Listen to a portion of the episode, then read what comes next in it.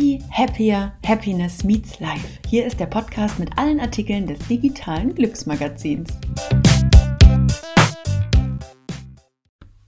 Moin und herzlich willkommen zur aller, allerersten Ausgabe des Podcast-Magazins Happiness Meets Life. Als ich im Juni 2018 den ersten Blogbeitrag auf Happiness Meets Life veröffentlicht habe, ging meine Reise los. Hm, eine Reise nach Norden, nach Finnland, nach Helsinki. Aus dieser Reise ist eine Liebe geworden. Eine Liebe für ein Land, eine Stadt und mein neues, zweites Zuhause. Im Laufe der Jahre hat sich der kleine Blog, der als Reisetagebuch starten sollte, in ein Magazin mit dem Schwerpunkt Gesundheit und Work Wellbeing gemausert. Das Thema Glücksforschung ist mir dabei immer wieder bei Recherchen über den Weg gelaufen, und zwar in fast allen Bereichen. Das Interesse an diesem jungen Feld der Wissenschaft wuchs und ich habe es als eigene Kategorie in den Blog integriert. Mittlerweile ist die Glücksforschung das Bindeglied der Gesundheitsthemen mit Beiträgen zu und aus Finnland, dem glücklichsten Land der Welt. Wenn ich ehrlich bin, habe ich eine lange motivationslose Zeit hinter mir, in der ich Happiness Meets Life komplett vernachlässigt, wenn nicht sogar vergessen habe. Irgendetwas hat mich blockiert, mich davon abgehalten, weiter Content zu erstellen und zu veröffentlichen. Und dabei waren jede Menge Ideen da. Daran hat es also definitiv nicht gescheitert. Jetzt ist die Motivation aber wieder da. Jetzt wird alles anders, alles neu.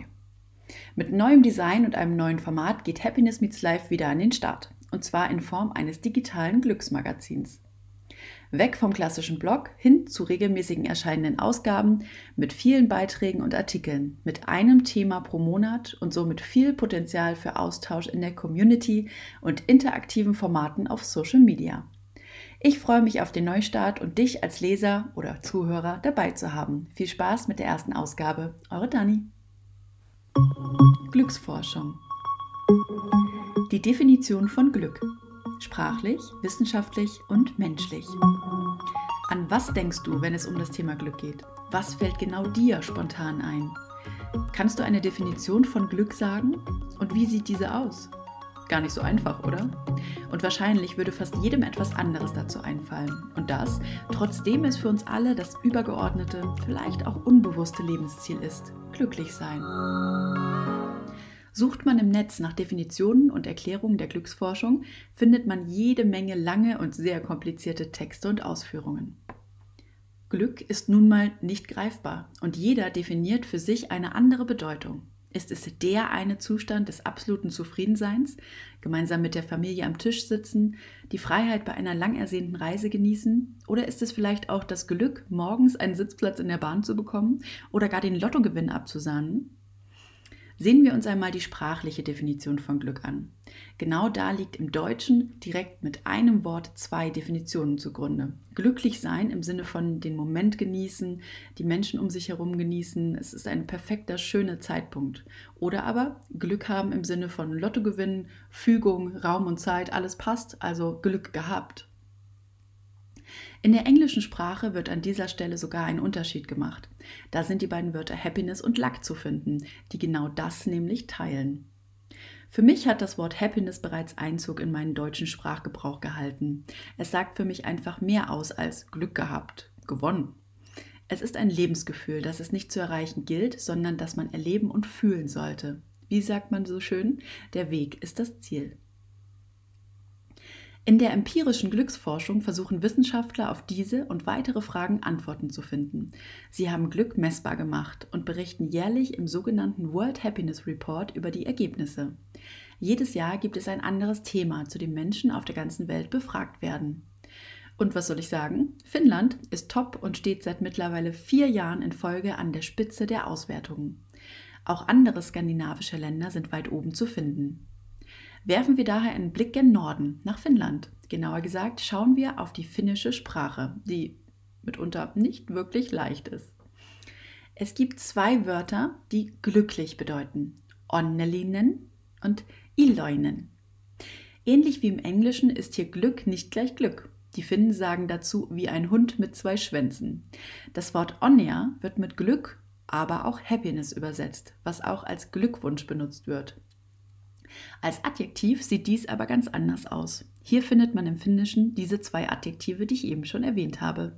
Diese heißen happy.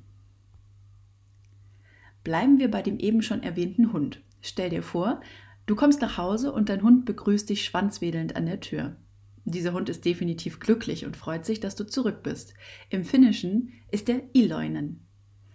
Im Laufe des Abends legt sich dann dein Hund zu dir auf das Sofa, gehend genüsslich und genießt sein Leben, während er gekrault wird. Jetzt ist der Hund ebenfalls glücklich, auf Finnisch Onnellinen. Demnach meint Iloinen den glücklichen Moment, der offensichtlich ist, also zum Beispiel große Freude. Onnelinen dagegen meint Augenblicke voller Glückseligkeit, also dann, wenn man sich absolut wohlfühlt und das Leben genießt.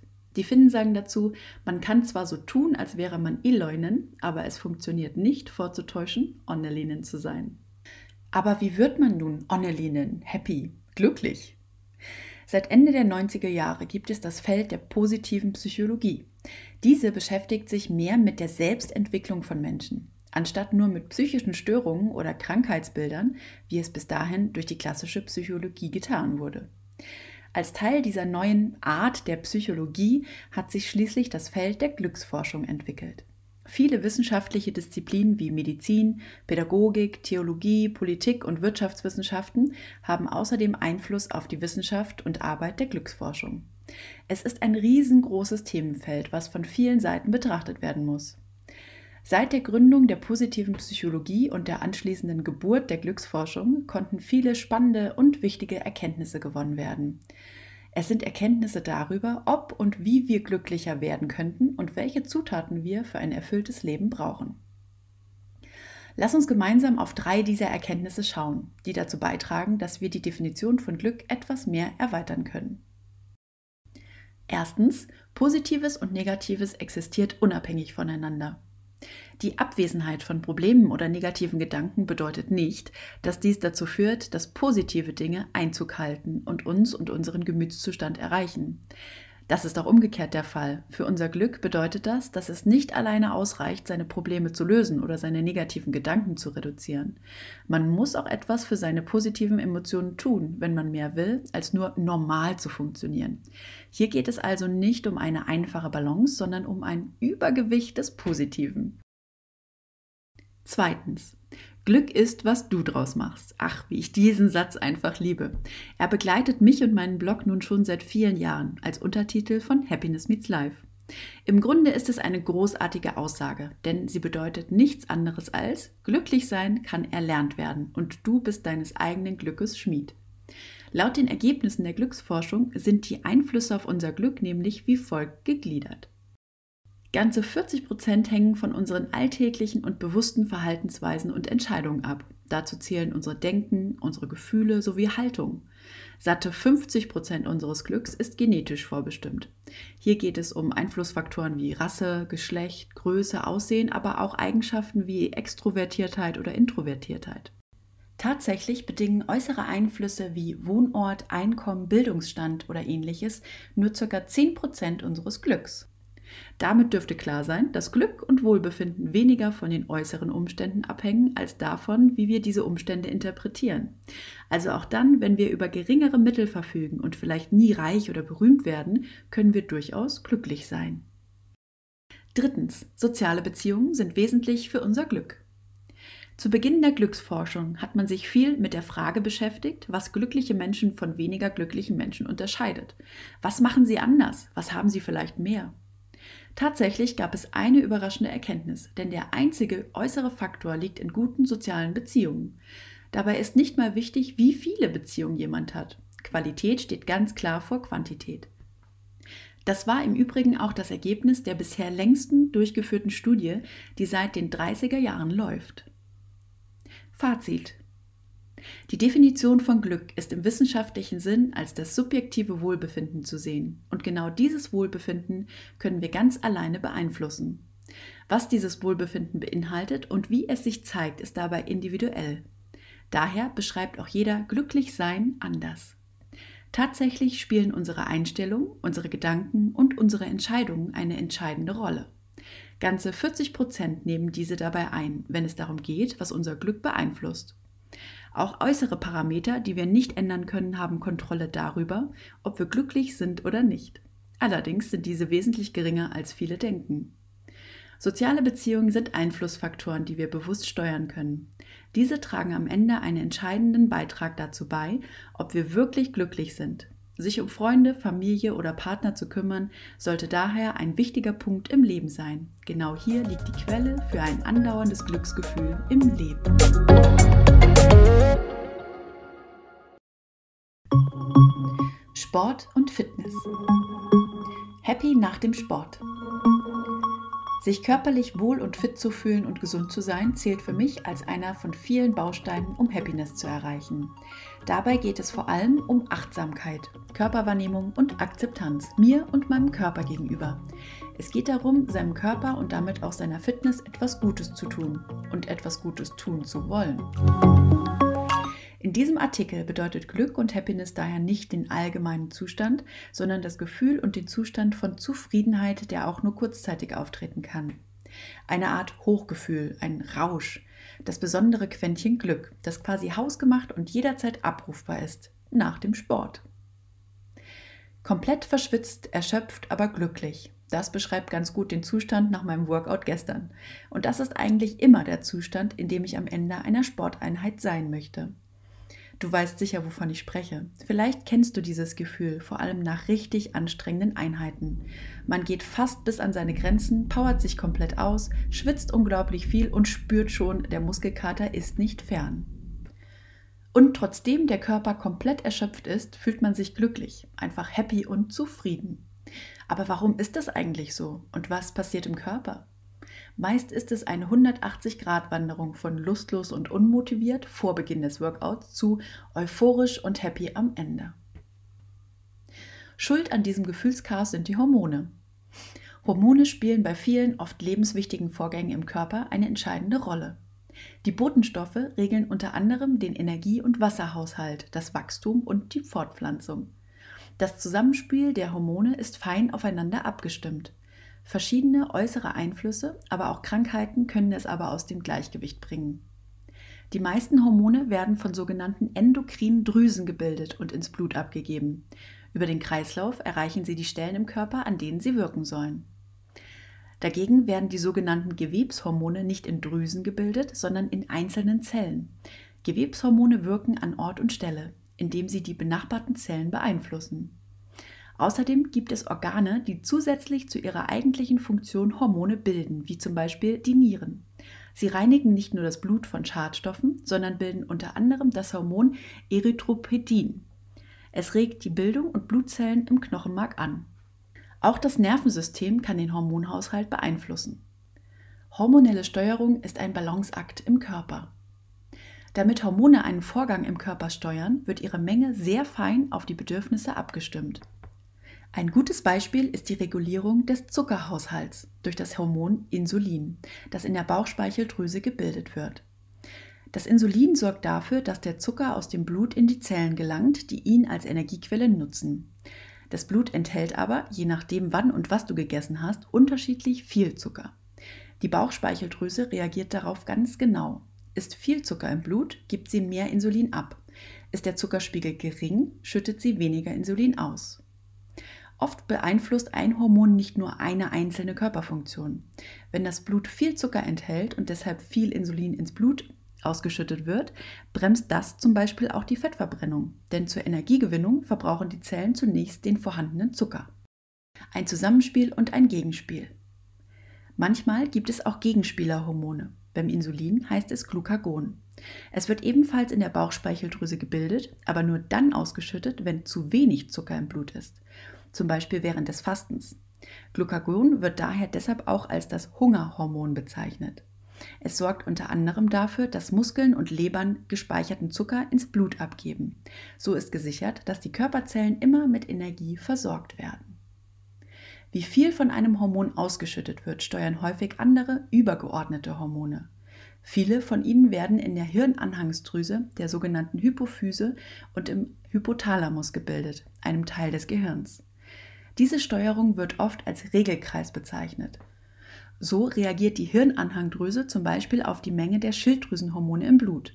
Ist sie zu niedrig, schüttet die Hirnanhangdrüse THS, Thyreotropin aus. was die Schilddrüse anregt, mehr Hormone zu bilden. Steigt der Spiegel, schüttet die Hirnanhangdrüse weniger THS aus.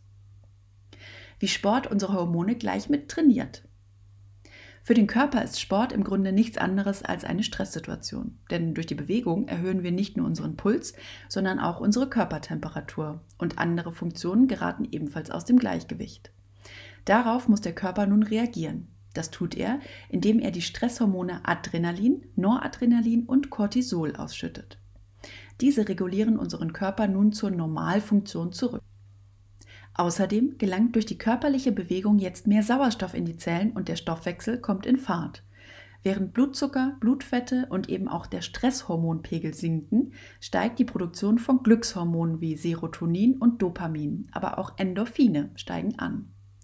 Diese Hormone machen uns unter anderem deshalb so glücklich, weil sie Stresshormone neutralisieren. Damit schlagen wir mit Sport und Bewegung also gleich zwei Fliegen mit einer Klappe. Der Körper hat sich somit selbst aus einer Notlage zu einer Hochform gepusht. Damit ist Sport ein idealer Stresspuffer für den Alltag. Denn bei regelmäßigem Training und Bewegung reagiert dein Körper mit Anpassungen.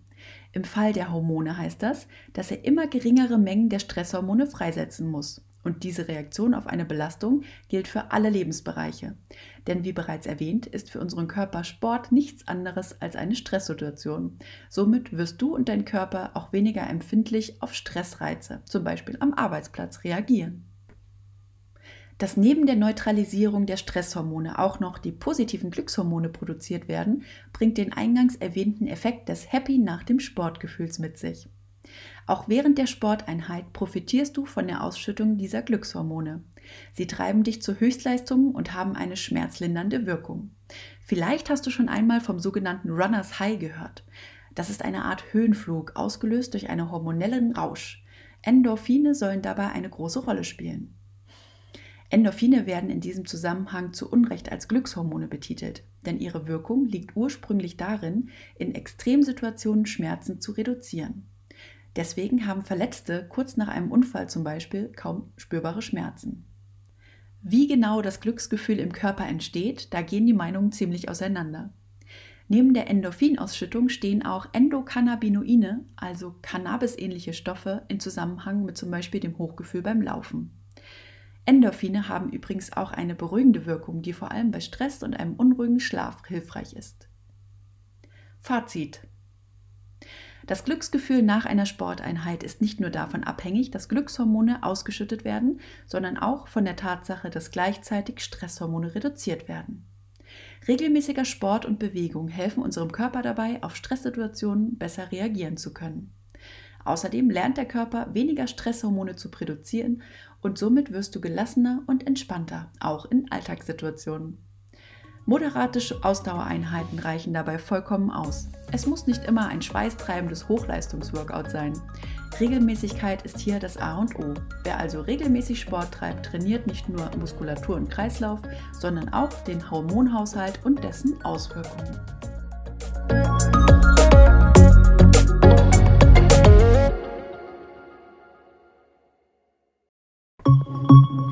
Ernährung Iss dich glücklich. Bring deine Glückshormone auf Trab. Es ist kein Zufall, dass wir bei Kummer, schlechter Laune oder auch Stress Lust auf bestimmte Lebensmittel bekommen. Gefühle entstehen im Gehirn und werden durch bestimmte Botenstoffe, auch Neurotransmitter genannt, aus der Nahrung gesteuert. Bedeutet, iss dich glücklich. Die sogenannten Glückshormone beeinflussen unsere Stimmung positiv, und zwar ganz natürlich und ohne unangenehme Nebenwirkungen. Wie also lässt sich das wichtigste Glückshormon Serotonin erhöhen und das am besten ohne Medikamente? Im Artikel Happy nach dem Sport habe ich bereits eine Möglichkeit beschrieben, wie du deine Glückshormonproduktion anregen kannst. Jetzt geht es darum, wie du durch deine Ernährung den Glückshormonhaushalt auf Trab bringst. Das Hormon Serotonin trägt dazu bei, dass unsere Stimmung insgesamt und dauerhaft auf einem hohen Niveau liegt und wir uns allgemein wohl und auch optimistisch fühlen. Ist der Serotoninspiegel im Gehirn niedrig, sind wir anfälliger für Stimmungstiefs. Das kommt nicht ohne Grund vor allem in der kalten und dunklen Jahreszeit oder an regnerischen Tagen besonders oft vor. Die Produktion des Glücksstoffs hängt nämlich auch mit der Intensität des Lichts und den Sonnenstunden pro Tag zusammen. Serotonin mit der richtigen Ernährung erhöhen. Durch gezielte Ernährung kann man die körpereigene Produktion vom Glückshormon Serotonin ankurbeln. Allerdings gelangt Serotonin aus Lebensmitteln nicht an einen seiner wichtigsten Wirkungsorte im Körper, das Gehirn. Die Blut-Hirn-Schranke verhindert das. Besser ist es deshalb, eine Vorstufe von Serotonin aufzunehmen, Tryptophan. Diese Aminosäure ist ein wichtiger Glücksbaustoff, der das Gehirn erreicht und dort zu Serotonin umgewandelt wird. Dort kann das Glückshormon seine Wirkung entfalten. Im Gehirn wirkt Serotonin als Botenstoff zwischen den Nervenzellen.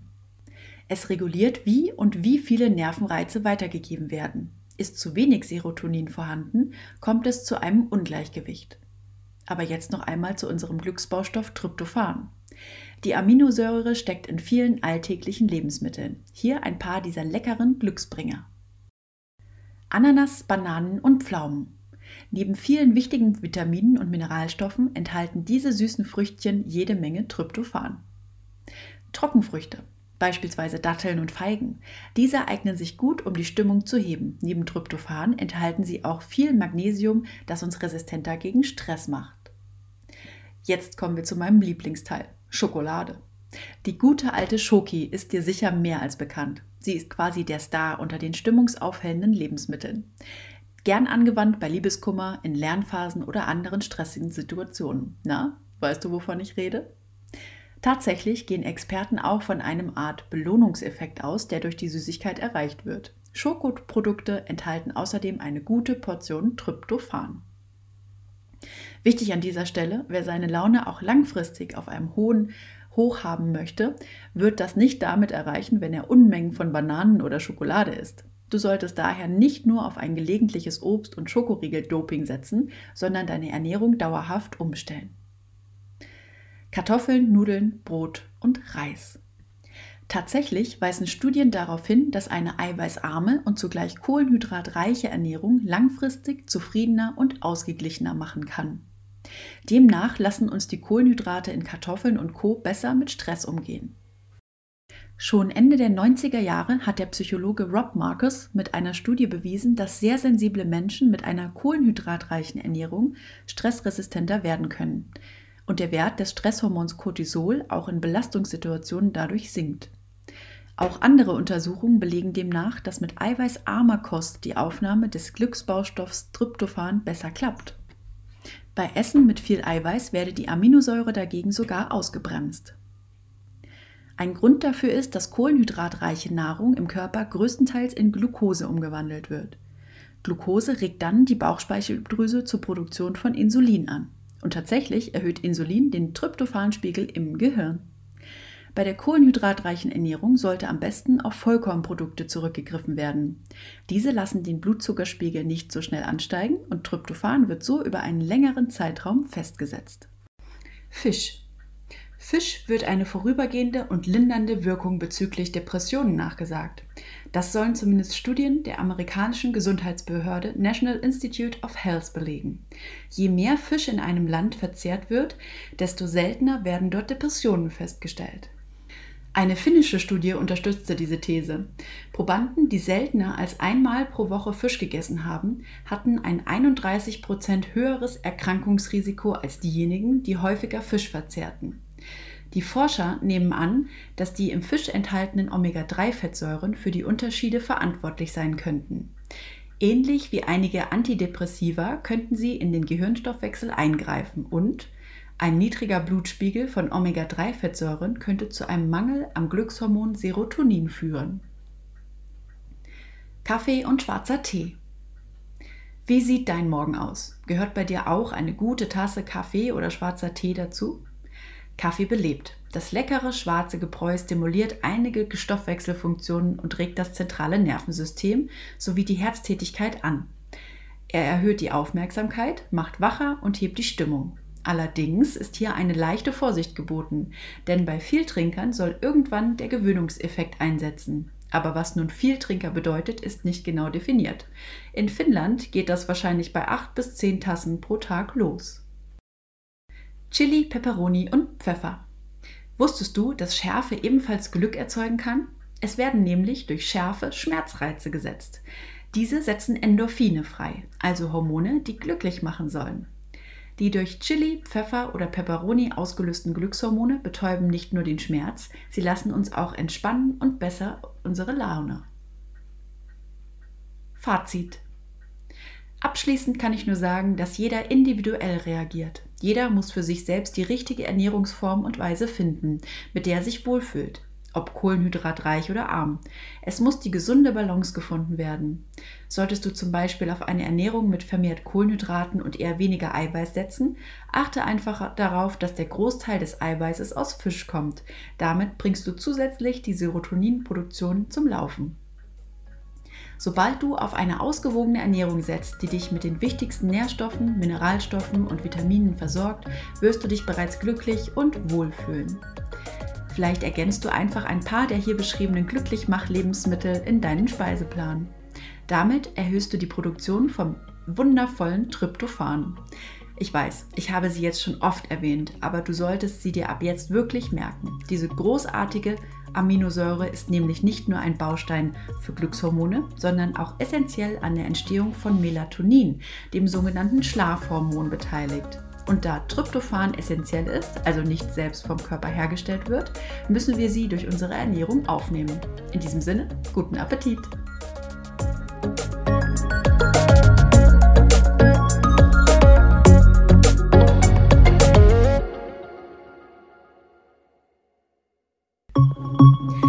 Entspannung. Traumreisen und Glücksorte. Im Grunde ist Entspannung ein Ausgleich, einer, der es uns ermöglicht, im Alltag in Balance zu sein. Entspannung ist unser Ausgleich zu Stress. Stress ist dabei alles andere als negativ anzusehen. Jeder braucht eine gewisse Art und Menge an Stress, damit der Tag zum Laufen kommt. Geht dieser Stress über ein gesundes Maß hinaus, sollte definitiv eine Balance geschaffen werden, um vorbeugend zu handeln gegen Probleme wie Verspannungen und Unmut, schlechte Laune oder gar Burnout. Ich persönlich tue mich auch schwer mit dem Thema Entspannung. Nicht etwa damit, die Methoden umzusetzen, sondern damit, sie überhaupt anzuwenden. Für mich ist der innere Schweinehund keiner, der mich vom Sport und der Bewegung abhält, sondern von den ruhigeren Einheiten, die ich mir viel öfter gönnen sollte. Eine Methode, die ich ab und an anwende und für mich für gut befunden habe, sind Traumreisen. Ich liebe einfach Geschichten und ich bin ein sehr visueller Typ. Ich sehe Bilder, also gefühlt ständig und immer. Man könnte sagen, ich denke in Bildern und manchmal spreche ich dann auch so. Das kann den ein oder anderen verwirren, denn mein Gegenüber kann meine Kopfbilder ja nicht wirklich sehen. Hm, aber ich schweife ab. Traumreisen sollen die Fantasie anregen und dich vom Alltag wegtreiben. Sie sollen dich in eine ganz andere Welt bringen. Eine Welt, die du selbst erschaffen und gestalten darfst. Ganz für dich alleine, ganz ruhig und ganz weit weg von To-Dos, Familienstress und anderen Problemen des Lebens. Sicherlich ist diese Methode nicht für jeden geeignet. Man muss sich darauf einlassen können, aber in der Regel kommt jeder, der es zumindest versucht, etwas runter. Wenn ich Traumreisen anleite, zum Beispiel in Rücken- oder Entspannungskursen, dann kombiniere ich sie immer damit, dass die Teilnehmer zu Beginn etwas Bestimmtes machen müssen. Also zum Beispiel das Gesicht zu entspannen, zu spüren, wo der Körper am Boden liegt und welche Bereiche eher schweben. Das hilft vor allem denjenigen, die dem Ganzen eher skeptisch gegenüberstehen. Wie wäre es, wenn es jetzt einfach einmal ausprobierst? Dazu habe ich eine Traumreise geschrieben, die dich über die Ostsee bis zu mir nach Finnland bringt. Eine Traumreise nach Helsinki. Alles, was du dazu brauchst, ist ein Platz auf dem Boden, vielleicht eine Decke oder Matte und wenn du magst, ein Kissen. Du kannst jederzeit deine Position ändern. Nur zu Beginn ist es von Vorteil, die Rückenlage einzunehmen. Wenn du bisher noch nicht in Helsinki warst, dann schau dir doch vorher noch die Webcam des Hafens an. Damit steigt die Vorfreude und die Bilder werden echter und schöner. Lege dich auf deinen Rücken. Wenn du magst, dunkle den Raum etwas ab und schließe die Tür, damit du nicht gestört wirst. Dann wollen wir mal. Mach dich bereit für die Reise gen Norden. Die Traumreise findest du hier in meiner Playlist ganz einfach unter Entspannungen. Traumreise Helsinki. Genieße es, erhole dich und entspanne dich.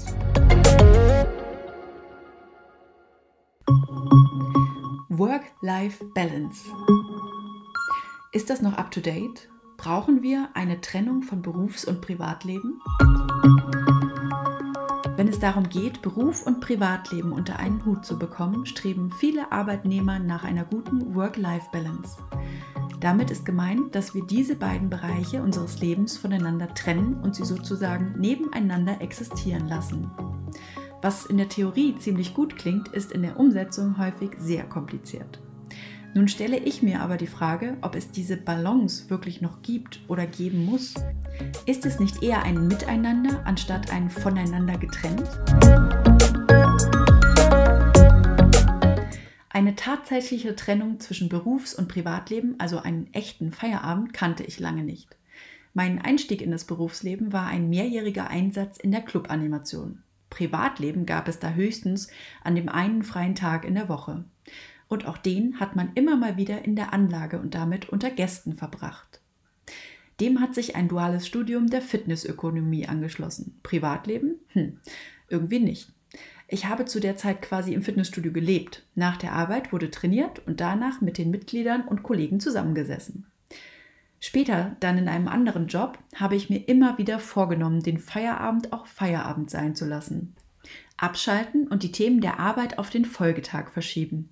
Aber geklappt hat es eher weniger. Der Grund? Zum Teil die dauerhafte Erreichbarkeit, aber vor allem der Grund, dass mir das, was ich als Beruf hatte, Spaß gebracht hat. Ich habe mich mit meinem Job identifiziert. Er gehörte zu mir und es ist bis heute so. Außerdem, wenn ich meine Arbeitstage, also in der Festanstellung, einmal genauer betrachte, finde ich durchaus Momente, in denen ich mit privaten Inhalten beschäftigt war. Der ein oder andere Blick auf Instagram, ein Telefonat oder vielleicht ein wenig privates Surfen im Internet. Na, erkennst du dich wieder? Warum auch nicht? Denn viele Gedanken und Inhalte der Arbeit kommen ja auch mit nach Hause. Und genau da stellt sich mir die Frage, ob es denn heutzutage so etwas wie eine Work-Life-Balance geben muss, also eine komplette Trennung. Vor allem bezogen auf unser Thema dieser Ausgabe, die Definition von Glück. Immer wieder findet man die Begriffe Work-Life-Integration oder Work-Life-Blending. Dabei ist Gleitzeit eine wichtige Komponente. Immer mehr Arbeitnehmerinnen haben die Möglichkeit, sich die Arbeitstage selbst einzuteilen und zu gestalten. Nun kommt auch bedingt durch Corona das Homeoffice hinzu und die Präsenz am Arbeitsplatz verliert mehr und mehr an Wichtigkeit.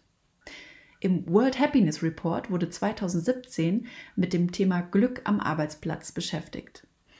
Hier wurde zum einen analysiert, inwiefern Arbeitslosigkeit und Glück zusammenhängen, aber auch, welche Berufsgruppen den größten Glücksindex hatten. Zudem wurde ermittelt, dass vor allem die Einstellung zur Arbeit eine wichtige Rolle spielt, ob wir glücklich sind oder nicht. Arbeit, die nur als Job verstanden wird, also eher als eine lästige Pflicht, macht nicht glücklich. Aber auch solche Arbeitsplätze, die ausschließlich darauf ausgerichtet sind, Karriere zu machen und damit einen hohen gesellschaftlichen Status zu erreichen, werden auf Dauer nicht zum Glück führen. Wird Arbeit dagegen als Berufung verstanden, kann sie als Glücksfaktor durchaus wirken. Sie kann uns Erfüllung bringen und damit Momente schaffen, in denen wir in einer Tätigkeit völlig aufgehen und eins mit uns selbst sind. Wir haben somit einen Sinn für unsere Arbeit gefunden und leben diesen entsprechend aus. Und genau dann ist es durchaus denkbar, dass auch nach Feierabend die ein oder andere Mail bearbeitet wird. Ich bin mir durchaus bewusst, dass eine solche Integration oder ein Blending der beiden Bereiche nicht für alle Berufsgruppen möglich und umsetzbar ist. Ganz sicher ist dieses Thema auch eines, was zwischen den Generationen auf unterschiedlichste Weise gesehen und gehandhabt wird. Und genau da sind die spannenden Momente zu finden, die ich ab jetzt in dieser Kategorie herauskitzeln möchte. Ich werde in den kommenden Ausgaben immer wieder mit unterschiedlichen Berufsgruppen und auch verschiedenen Generationen sprechen. Ich möchte wissen, ob sie sich glücklich mit ihrem Job fühlen, ob sie sich vielleicht etwas anderes wünschen und wie sie zu diesem Thema Work-Life-Balance stehen. Jetzt bist du gefragt. Teile mir doch einmal deine Meinung zu diesem Thema mit. Vielleicht erzählst du mir von deiner jetzigen Situation und beschreibst deine Art einer Work-Life-Balance. Oder du hast eine bestimmte Frage dazu. Dann gerne her damit. Außerdem kannst du mir gern schreiben, welche Berufsgruppen als nächstes in den Ausgaben vorkommen sollen. Ich werde versuchen, alle gewünschten Berufe einmal an den Arbeitsplätzen zu besuchen und darüber zu berichten. Ob in Finnland oder Deutschland, das wird sich zeigen. Schreib mir dazu einfach eine Mail mit allen Fragen, Anregungen, Ideen und Wünschen zu diesem Thema an berufscheck at happinessmeetslife.com.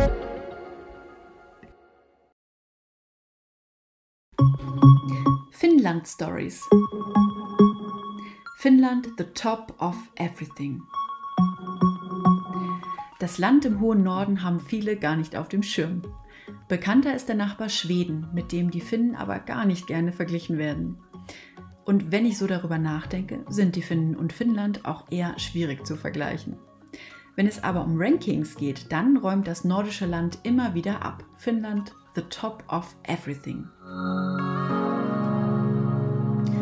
Bereits zum vierten Mal in Folge ist Finnland als das glücklichste Land der Welt gekürt worden. 2020 wurde erstmalig im World Happiness Report die glücklichste Stadt der Welt ermittelt und auch diese, tada, befindet sich in Finnland. Es ist die Hauptstadt Helsinki. 2019 konnte Helsinki übrigens auch das Ranking des Work-Life-Balance Index anführen. Und auch 2020 belegte die Stadt am Meer den zweiten Platz, direkt hinter Oslo. Die Finnen sind also ganz weit vorne, wenn es darum geht, das Leben auch nach dem Arbeitsalltag genießen zu können. Das zeigt auch dieses Jahr, denn Trommelwirbel, brrr, 2021 steht Helsinki wieder an der ersten Stelle und ist damit die Stadt mit der besten Work-Life-Balance in der Welt.